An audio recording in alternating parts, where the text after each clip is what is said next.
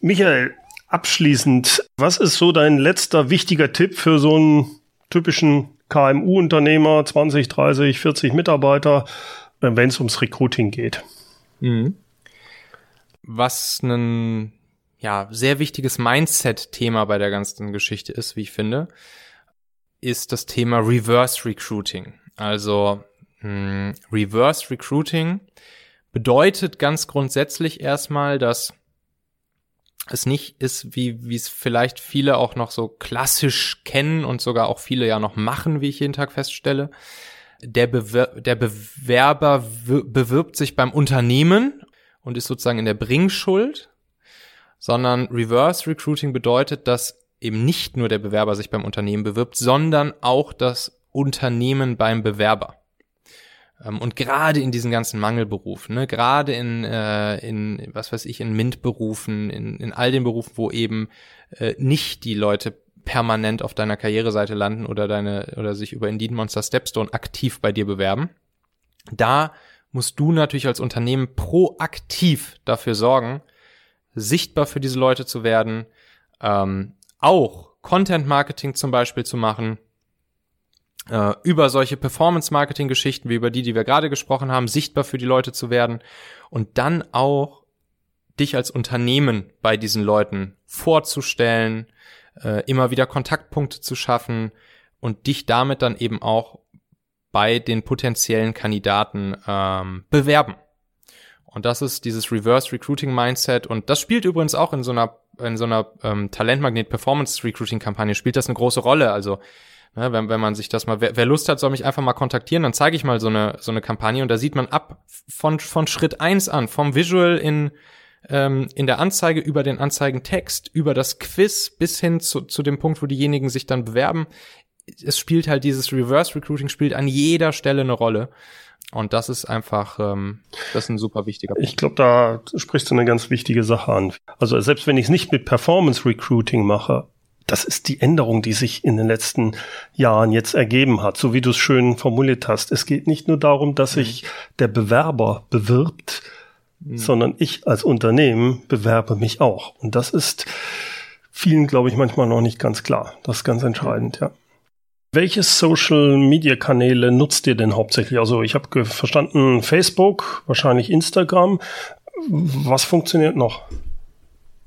Ja, das ist eine sehr wichtige Frage bei den professionellen beruflichen Netzwerken LinkedIn und Xing, da ist es ja so, dass, äh, dass die guten Leute, gerade auch die, die eben in, in Mangelberufen arbeiten, dass die ja jeden Tag genau solche Messages, private, direkte Messages von Personalberatern, von Headhuntern, von Recruitern bekommen, wie wir es am Anfang besprochen haben, nämlich äh, weil sie eben jeden Tag manuell von denen angeschrieben werden. Und gefühlt bekommen solche, also ich kenne es ja noch, ich komme auch aus der, aus der Softwareentwicklung und, und da war es halt so, also unsere Mitarbeiter, die haben, die haben teilweise, die haben teilweise zehn solche Messages pro Tag bekommen von irgendwelchen Headhuntern. Und natürlich, da, da reagieren die gar nicht mehr drauf. Das, das übersehen die halt. Das übersehen die und, und machen gar nichts damit. Wahrscheinlich löschen sie die noch nicht mal. Passiert einfach gar nichts. Sie lesen die Messages gar nicht mehr. Und deshalb ist bei Performance Recruiting es auch so unglaublich wichtig, auf die Netzwerke zu gehen, wo die Leute eben noch nicht äh, ohnehin jeden Tag von morgens bis abends solche Messages bekommen. Äh, und das sind die privaten Messages. Das sind die, wo sie privat persönlich unterwegs sind.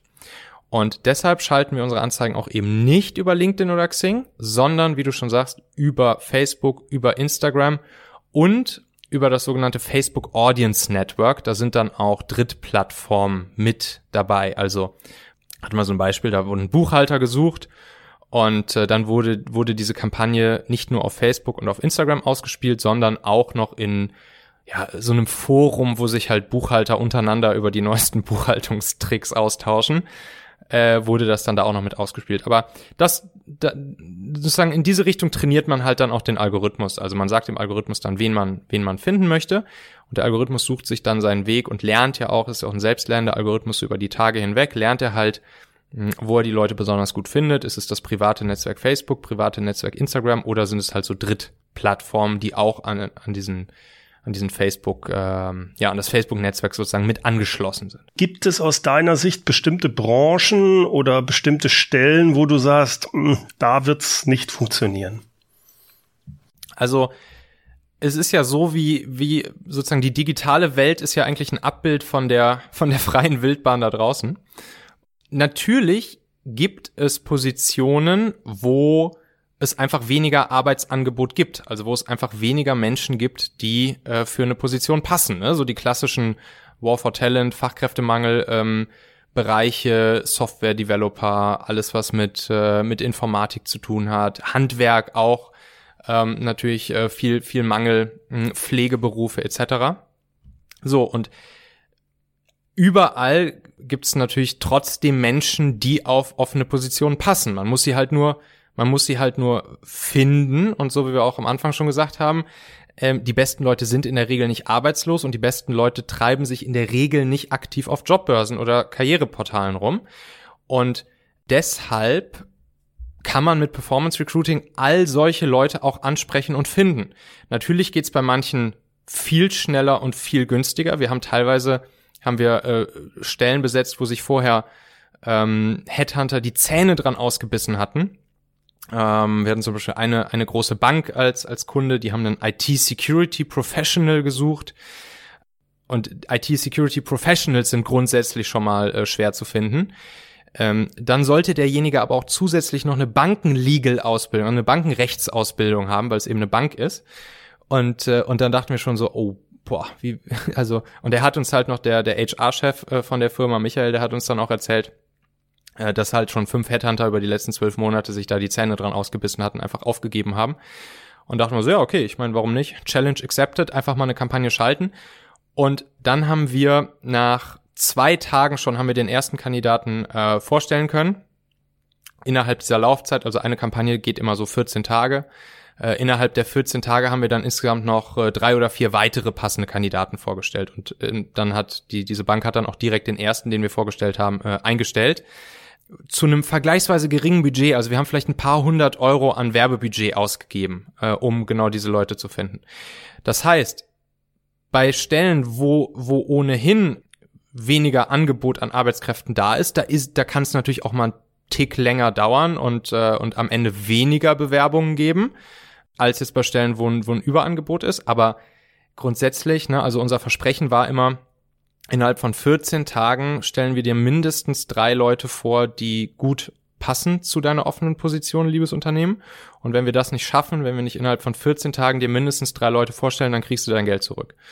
Und äh, ja, und diese Geld-Zurück-Garantie, die mussten wir, glaube ich, so zwei oder dreimal ziehen. So, also äh, es funktioniert grundsätzlich für alle Branchen und Positionen. Ähm, und ja, bei der einen oder anderen muss man sich dann halt ein paar mehr Tricks ausdenken, aber grundsätzlich funktioniert es erstmal für alles. Und da sind wir auch schon wieder am Ende dieser Folge hier. Denk doch mal kurz drüber nach. Für wen könnte diese Folge oder der Machen-Podcast allgemein auch wertvoll, hilfreich oder spannend sein? Erzähl dieser Person gerne mal davon. Du kannst einfach den Link machen.fm slash podcast zum Beispiel per WhatsApp an sie senden oder diese Folge hier direkt aus deiner Podcast-App an sie teilen. Wir hören uns auf jeden Fall in der nächsten Folge wieder, vielleicht ja schon morgen. Bis dahin, dein Michael.